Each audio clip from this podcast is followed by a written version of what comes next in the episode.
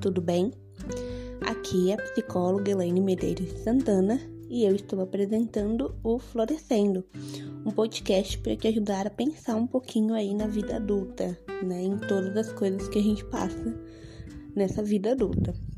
E hoje eu gostaria de falar com vocês sobre equilíbrio, né? Como que vocês equilibram os pratinhos? Porque a gente tem uma ideia de que equilíbrio é estar todas as coisas, né, literalmente ali plena, tudo dando certo, tudo evoluindo de uma maneira, né, muito parecida, muito igual. Então, o equilíbrio, na visão de alguns, seria vida social dando certo, vida amorosa dando certo, é, finanças, né, vida pessoal aí dando certo, finanças dando certo, enfim, tudo ali super equilibrado.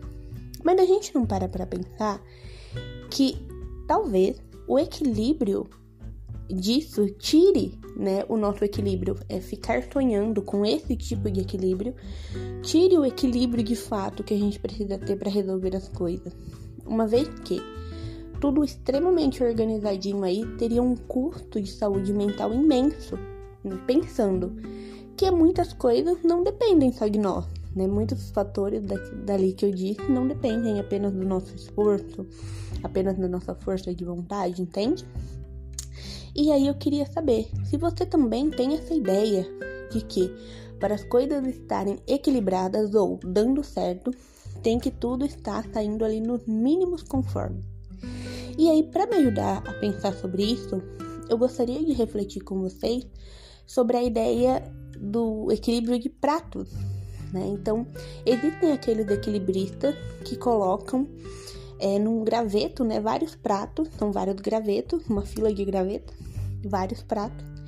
E aí, nessa fila de, de gravetos, onde ele vai tentando equilibrar os pratos rodando, a gente percebe que conforme ele gira o primeiro prato, gira o segundo prato, gira o terceiro prato, Lá pelo quarto, o primeiro já está parando a rotação, então é muito provável que caia.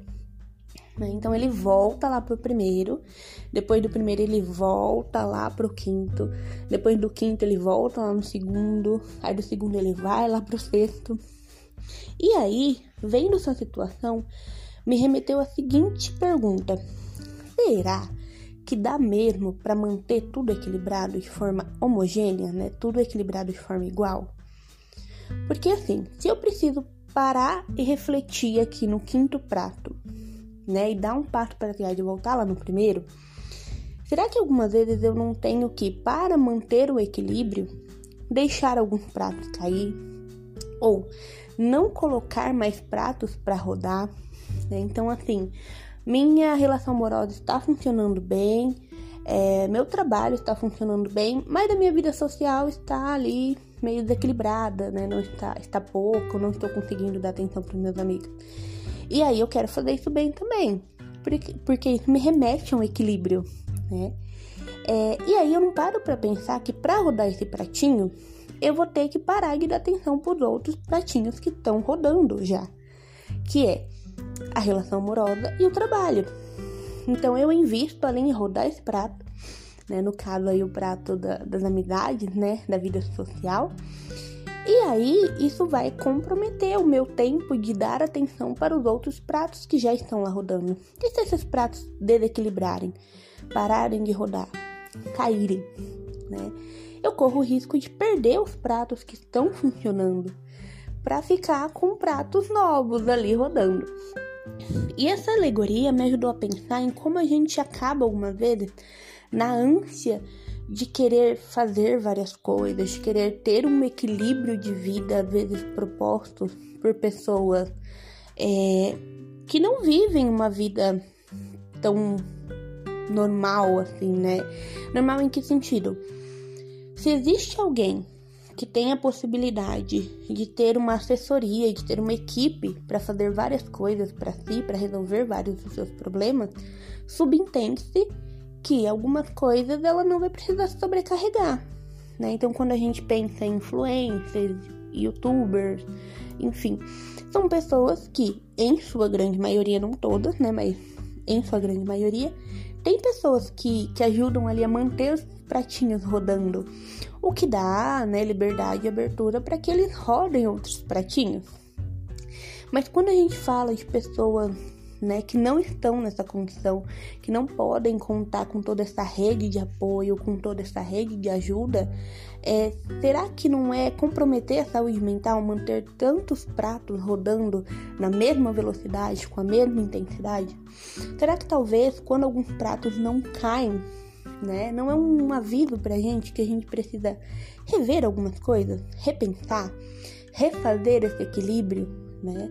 Ou literalmente repensar a forma que tudo está sendo equilibrado?